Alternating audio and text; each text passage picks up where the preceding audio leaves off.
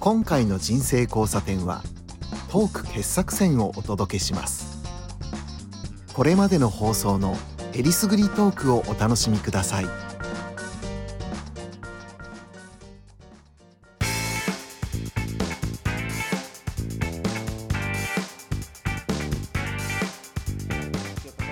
話題を解決していく番組でございます今まではですね、えーポッドキャストなどでだらだらゆるゆると、えー誰にも聞かれていないという前提であの言いたい放題言ってきた番組でございますけれども本日から、えーなんと地上波放送ということをお届けいたしますが、まあ、地上波進出ということですけど、まあ、いつもと変わらずね淡々とギリギリを攻める、えー丁寧なピッチングを心がけていけたらなと思っておりますけれども青木さんそういうことで今日もよろしくおは願いしい、なんか緊張感が違うね。ます、本当ですかいやピリピリしてるよ。嘘つけよえなんであのピリピリしてますはい、あのピーンって張り詰めたりとか。あいつものあのすごくゆるっと始まる感じとはちょっじゃとないですね。なるほどなるほどうんやっぱちょっと締まってますね。なるほどなるほど、青木真也の肌感が違いますよ。ちょっと絶妙な変化を捉えてると、はい。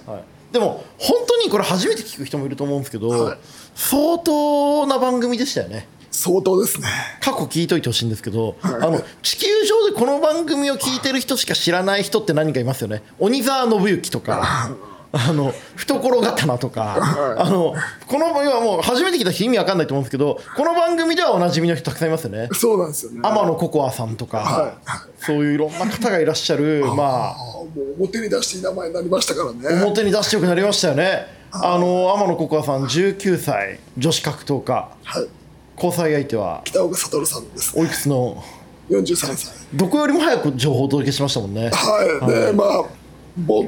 はですね、はいあの説明しますと。説明してください。ディープっていう格闘技団体があるんですすよごいあの初見のリスナーに対してめっちゃ丁寧に、今までのあらすじをねディープっていう格闘技団体があって、まあ、この前はこうニューピアホールっていう会場で5600人しかいないところでやってらしたんですけど、はいはいで北岡悟さんっていうのはまあ43歳4歳ぐらいの、まあ先があんまり明るくない格闘家の方ではい、あんまり甘くない、はいでがあのジムの主なんですよ、はいで試合に勝った後に、あの刑事上からこうプロポーズして、はいはいはいはい、年齢言わなければよかったんですけど、はい自分からこう19歳のみたいなこと言っ言ってちゃったんですかはい、なんで会場がいヒーって言ってました、いやなんかしかもその交際発表の最後に「はい羨ましいだろ」って言ったんですよね北岡さんが「はいどうだお前ら羨ましいだろ」って、はいこれすごく絶妙で、はいこれあのー、3年前に青木さんがはい国技館のリングであの、はい勝った時に言言っったたマイクアピールなんですよね、でそれはそのご家族がちょうど離婚したばっかりだったりとか、は家族がボロボロになって一人で生きてそれでも格闘技しかやってなくてそんな俺のこと羨ましいだろっていう熱狂できるものがあるってすごいだろっていういうこそとのなんですある意味アイロニーなんですよね、はい一個うまくいったはい例えば家族とか一般の人が持ってる幸せとちょっと違うものがあったけど、でも俺は幸せだ羨ましいだろっていうアイロニーがあるからこれ面白いじゃないですかそれをなんかおじさんだけど10代の若い女の子と付き合ってどうだお前ら羨ましいだろってアイロニーがないんでしあのなんかはいところどころ、はい法的には問題ないみたいなこと,、はいはいはいはいことを言ってる感じも含めて、はいはいはいはいもう大丈夫かなみたいな、はいはいはいはいあもっのと大事なのはやっぱ倫理とはいモラルですかそうら、です一ね番危ないのは法律の手前にあるものがあるだろうというそう法律さえ犯さなければ何やってもいいんだみたいなのに見えてしまってそういう考え方がスタートアップの暴走などを生むのと同じですからねし、ええあの、とは言いつつ、まあ、表現としてはめちゃくちゃ面白いのよ。まあまあまあ見せ物としてね、はい偽物としては面白いから、はいまあ、あ、これは表現として、まあ、めちゃくちゃ面白いから成り立ってるなと。あの、あとね、やっぱこう、抑揚があるんですよ。はい試合が、はいもう、見るに耐えないを超えた、しょっぱさなのよ。ただの批判じゃん違う違う違う。だって、もうあの、試合がうん、刑事サイドで、おしくらまんじゅ うしてんの。ずっとで、まあまあ、現代 MMA ではあるあるですけどいやいねや、。それが3ラウンド続くん だよ。で、スプリオスクラマンチュット、で、要はスプリット判定って言うんだけど、うんその、いい試合でコーツつけがたくて割れたんじゃなくて、はいどうしようもなしくかても割何れてもるしてねえから。そう、どうしようもなく割れてて、うんうんこう要はその、試合がストレスなんですよ、客にとって。試合がストレスっていや。悪口も今日、さえ渡ってますね違う違う違う。地上波の青木真也すげえじゃん。じゃうあん試合がストレスでうん、ストレスを与え続けてうん、バッて解放するから、客はバーンってあ盛あ、り上だがかるわらけ、ですつよ。まんない試合、つまんない試合、なんだこれ、なんだこれ、なんだこれってところに、奇跡のプロポーズでもう会場がドーンっていっってたんいだう。作り方を、こいつは狙ってたんじゃないかと思って。こいつ、試合がつまんなかったのも全部、プロポーズでそう爆発させるための設計だったんじゃないかかっとてい思う、って、あ、深読みがひどい。うん。こういう作り方があるんだ。 試合があって、と思って。で、要はさ、あの、プロレスっていう最初のレスリングをさ、めちゃくちゃしょっぱく水丁寧に面が、ね、丁寧にね。丁寧にこう、水面がこう、一切動かないような感じの緊張感を持って、やって最後にドンって一発すごいので当てるみたいなのを、格闘技のま試さ合をか、試合を、まあ、前振りにして、マイクアピールをうん、クライマックスにするっていうのは、今までにない作りだななと思っ作たんりでだすしね、。それも、あの、要はそのプロポーズっていう、43歳、44歳になる学年のおじさんが、こう、プロポーズするっていう映画素晴らしかったですね。こんな技あんだと思っ。まあまあ我々としては、まあ、条例法律の前に、モラル、ルール、倫理を守っていて、や、そうなんだよしっかり生きていきたい。なモラルと倫理なんだよう。ん大事なのは。そこが一番大切じゃん。うん当はたり前ですけどねい。い。や、当たり前なことが当たり前にこう。当たり前のことを当たり前として NG、当たり前のことを当たり前として進めていく、そういう人生をね、が大切かな我々ねこのラジオと思います。でも言いたいなと思はいますけど。さて、そんなね、えー冒頭のトークで一発目から早くも地上波進出しても何も内容変わらないということでご安心いただけたんじゃないかと思うんですけれども、えー、三浦貴弘と青木記者の人生交差点。この番組は東洋経済新報社、一般社団法人フィードフォワード協会の提供でお送りしております。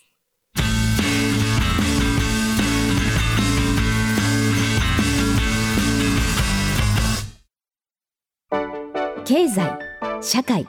ビジネスライフスタイル今の世の中をつかむ最新ニュースから時代の一歩先を行くこれからを見据えた情報まであなたの知りたいことはここにある東洋経済オンライン過去よりも未来に目を向ければビジネスやコミュニケーションの質は高まっていく私たちが未来に羽ばたくお手伝いをします一般社団法人フィードフォワード協会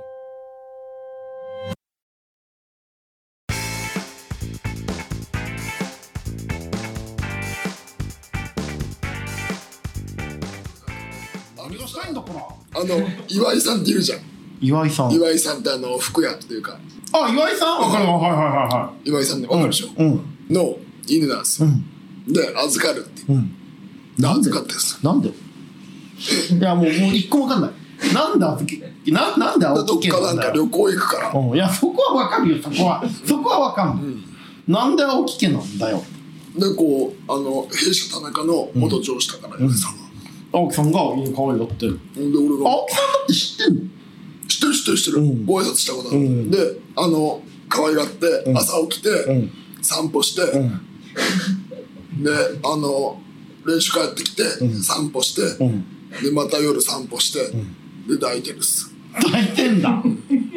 犬そろそろ買います、青木さんもじゃあのあ。あるよね。あるねあるんだあるいやなんかどちょうしたいや3日人間4の日心を覚えた殺し屋みたいになっちゃったいやよ。ちょ3日4日あの可愛がってるとやっぱ懐くんだよなおー知ってる俺はほら、ペットラバーだから結構。うんそう実懐く家で飼ってるから。でちゃんと世話してうん。毎日世話してた世話するん4だ。日ぐらい家でうんちとかされるの嫌じゃないですか。あもうなんか必死で片付けてうん。であのなんていうの足拭いてとか外行って青木さんやってんのそんなやこっとて。だって田中その時になんか結婚式だっつって1日ぐらいいなかったからいいから、俺は一人で暮らしてうん。ずっと一緒にいたのすごいじゃん。どうしたんすか、青木さん。なんでな、どう、な、え、な、なん、いやいや、なんで俺のセリフだよ。なんでなんでいやだ、だるいじゃん、そんなん。いやいやあんでもさあの俺がいないとうん。困っちゃうからえ、ちょっと、これ今日何の話なんか、え、すごい、え、面白いよね。なんかもう全然わかんない。何これ何このアットホームな空間。えだから当たり前のこと言ってるでしょえだって可愛いんだよこういう泣ける絵があんのよ。人間の気持ちがわからないやつが犬に癒されて成長していくみたいな。いやでもすげえ可愛いんだよえ俺小説書こうかな。だからなんかこう犬に関してはなんかこう何でも買ってあげたいとかだからこうわざとさこう犬抱いてるインスタに載っけたのはこう犬が入れる店なんだよわかるわかるよ。犬が入れる店なのうん。なんでかっていうと外繋いでくのかわいそうじゃんかわいそうですね。 かわいそうだろうん。だから俺は犬が入れる店で犬をこう抱いて飯食った田中事務員もいないま、中。でもあの時は田中いたけど、うんあのそれ以外の時もそうだよえ、もうお前ら家族じゃん。そうだよ福山雅治じゃん。そう家族になろうここに来て犬二人で飼おうみたいになってるでしょ、きっと今。いやあのなんか、うん。僕ずっと東京にいる気がないんで、うん。地方にいなくなったら、うんやっぱ犬ですね急に。うんだからなんか俺最近で言うと、そのペットショップのこうなんか案件やってる YouTuber とか、全員こうなんか垂直落下で落としたい普段しないじゃん。なんか普段チョークとかじゃん。いや聞き方のエルボーでだからねとか。なんでちょっとそこはだってプロレス仕様なんだよ。お前らそんなに、うん。そんなにこう案件でこう面倒見たやつ最後まで最近見ないじゃないか大事にしてるのかとか、ちゃんと聞きたくなっちゃうごめんなさいごめんなさい。動物愛護団体。うーんまではいかないけど、なんかこう、なんかこう無駄に命は殺されちゃいかんと思うよめちゃくちゃ面白い話し始めましたね。青木さんだって顔や、目ごめんなさいちょっと怖い怖い怖い。顔がやっしいの怖いからい。や思わないえでも思うだろそれいや、思うけど、俺はそれよりも今目の前の。いやだからうんこれうちの田中がすげえいいこと言ってたんだよ田中がもう犬の話するし、家族の話するし、いやすごいもう今日どうじゃあしたすごいいい話今日何最終回違う違ううんすごい話言ってて、うんあの人間よりも、こう犬の方が、こう可愛いとか信じられるみたいなうん。感情が返ってくるからっうん。ていうのを言ってて、ま あまあ確かになと思いましたね。 ちょっとごめんなさい。たくさん裏切られてきたから。なんかさだからさあともう一つ言うと、その青木真也ができる、その突っ込まれない活動でも犬とか献血ぐらいしかねえんだよな。いや、俺は今犬一番突っ込んでるけどねいや。今までで一番突っ込んでるよ。犬にこう殺処分の犬を救うとか、あの献血で人を救うとか、そっちの文脈しかねえんだよ絶対善ですからね。絶対でもこの、それをやることで、なんかいいことになるみたいな、うん言い訳さ、言葉すらもう言い訳じゃん。もう犬が可愛いっていうのがもう顔から出てますよ、今。こういうこれは新しい青木真也出てきたな。よかったっすね、青木さん。そう青木さんなんという多面体が広がってますね。犬によってなお全然もうだって、先週のうんケラモ二人、鈴木千尋の話する気なくなって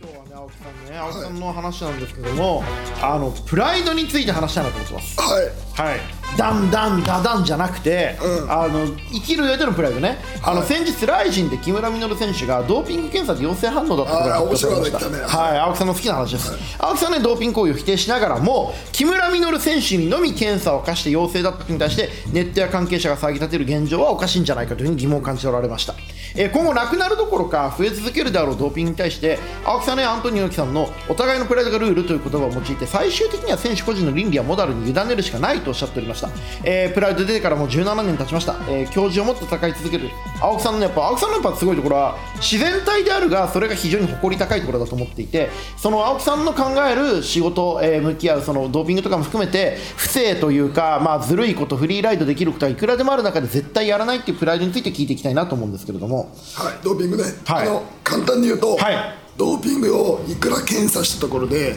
抑止にはなるがなくなりませんむしろ、まあ常に新しいドーピングの仕方が出てくとるかいらうかね、こう抑止なんですよ、あくまでこれはやんない方がいいですってストップであって、こう結局みんながやるから、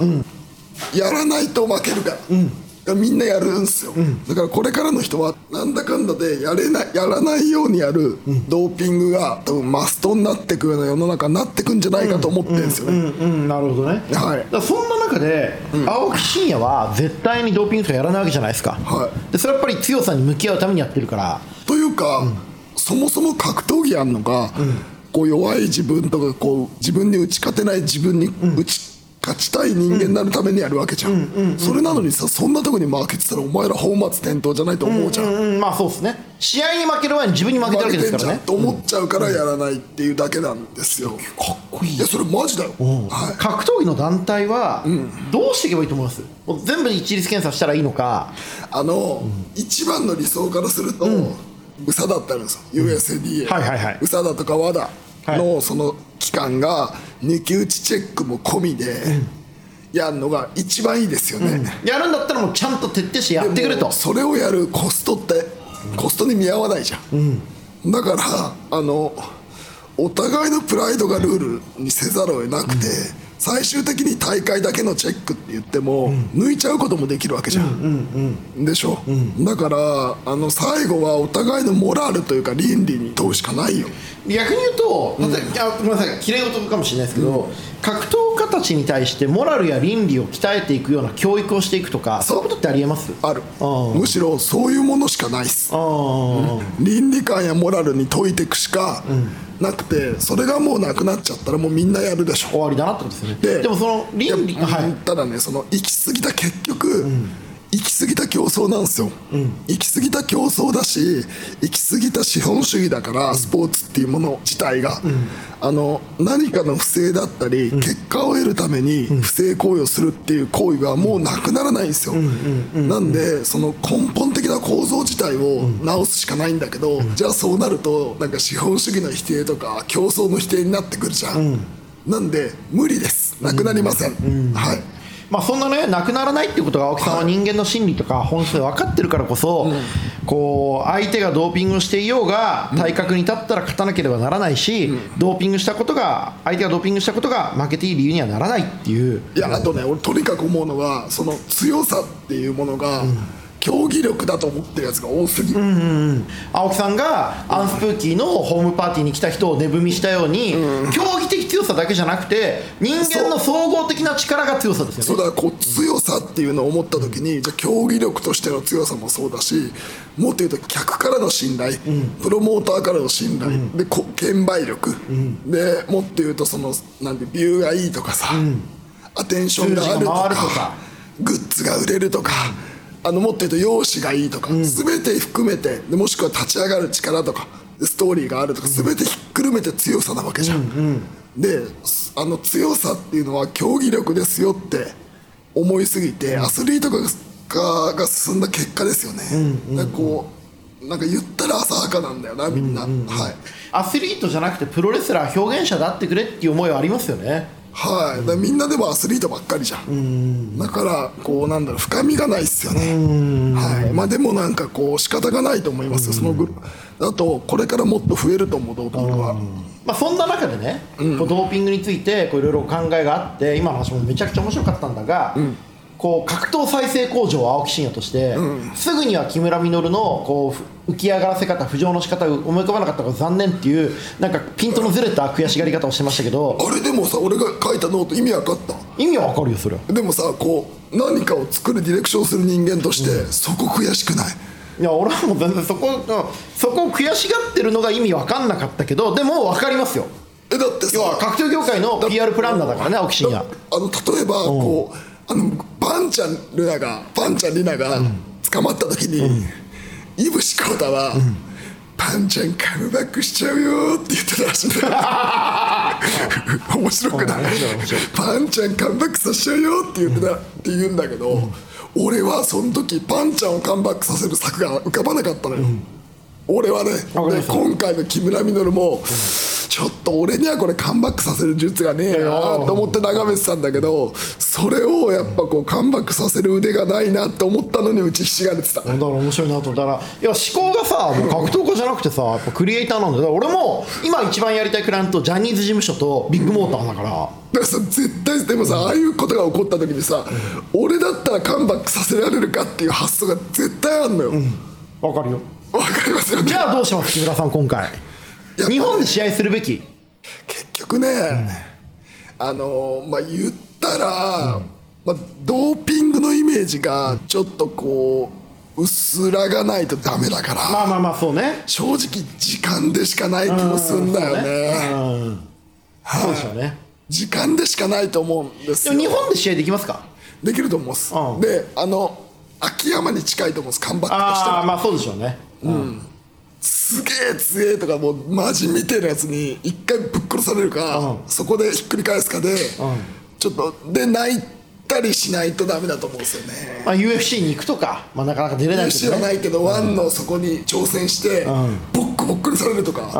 そういうのとか何か乗れるタイミングがないと思いますよねあーそうですねの秋山美咲的なことがないと、やっぱカンバックしない気がしますよね、はいでそのなんか秋山美咲でもそうなんですけど、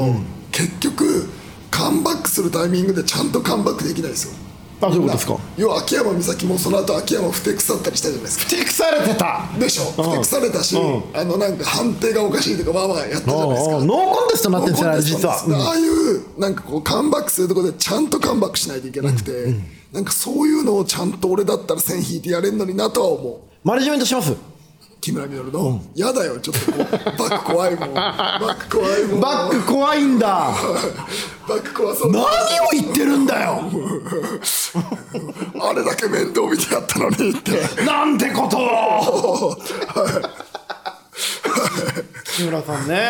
まあ顔はまあ大変ですけどね、まあまあやっちゃったことはしょうがないからね、まあ冷静にそね、れか感覚してくやだっぱさあいとの。八百長力士みたく、やってないもんはやってないってこう言うまだ言い張るのとかも良かったと思うんですよねでも結局今のドーピングって言い訳自慢選手権なのよおー海外とかだとなんか汚染された肉を食っちまった そうなんかあ、こ大喜利なんだう。そうになってんのよドーピング言い訳大喜利。そうでそれがうまいといいみたいなこの間めちゃめちゃマッチョな女性とワンナイトを共にして、すんごいディープキスしたら唾液から入ってきたみたいな、そういうそこうとそうそうそうそういう感じにしないとダメなんですよ勝新の二度とパンツは履きませんみたいな。 そうそうそうそう二度とジムの女をナンパしませんみたいみなたい。なことをしないとダメだからこうジムでたまたま飲んでたのをなんかこう喉が渇いていて舐めちゃったとかそういうふざけんなのにしなきゃいけなくてそう大喜利ができなかったのもまたダメだと思うんですよね木村さんが。そうできないよ。しあとはそこは泣くタイミングだったと思うんだよねあ、まあそうね。泣くと土下座っていうね2つの技しかねえなと思ってたんだけど、まあ、ライジンといえばね、土下座で何かが変わる団体ですからでね。淡々と、あのなんかあんまり反省してない風な反省だったんで、ねいや抜いて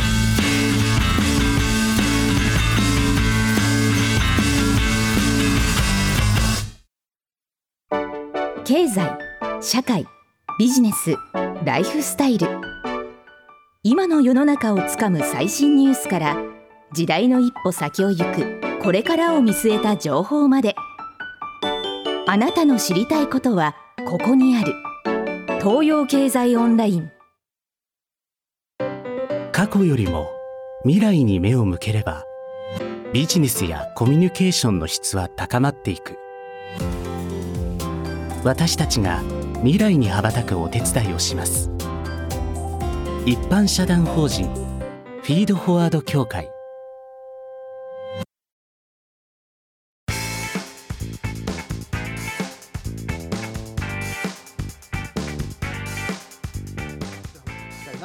はい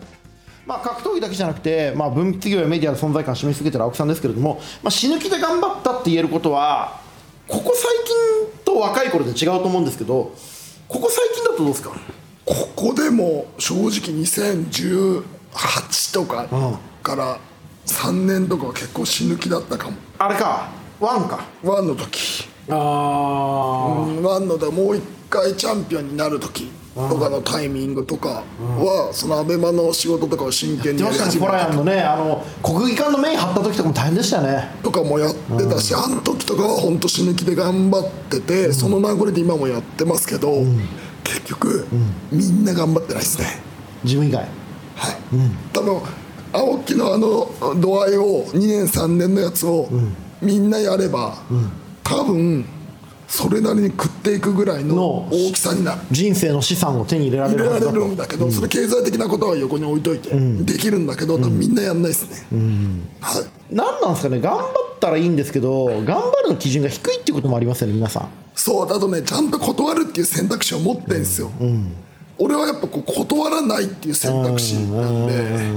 あの実はその青木さんのねその人生で一番頑張ったと言われる16年から18年って僕が会社作ったのは17年で17年から19年とかなりかぶってるんですよ時期がはいだから本当にその時にはもう青木さんと出会えてまた刺激もいただいてましたし寝るとか休むとかなかったですよね辞書の中にねだからさなんか今度さ10月7日に僕タイでやるじゃないですか、はで北野裕二が連絡してきて「青木さん前の週のシンガポールって行けませんか?」っていうおのホラーやんが出るから、そこの中にこう番宣も含めてやりたいっつって完全な絵作りじゃないですか絵作りをしたいっつって「できますか?」って言ったら「よろしく」って返しかね言っちゃいけないでしょそれ何かコンディションとかあるでしょだけど仕事じゃん言ったら「青よ木真也だよなそこがねそこでよろしくが青木真也だよろしなくよろしくね」っつって、で田中に連絡して「あのお前飛行機帰れたらちょっと早入りしてタイ行く前に入ってく」っつって「行く」っつって気配っつって「よろしくね」って返してました俺はそういう感じアンスプーキーリモアのケース買ってもらってましたね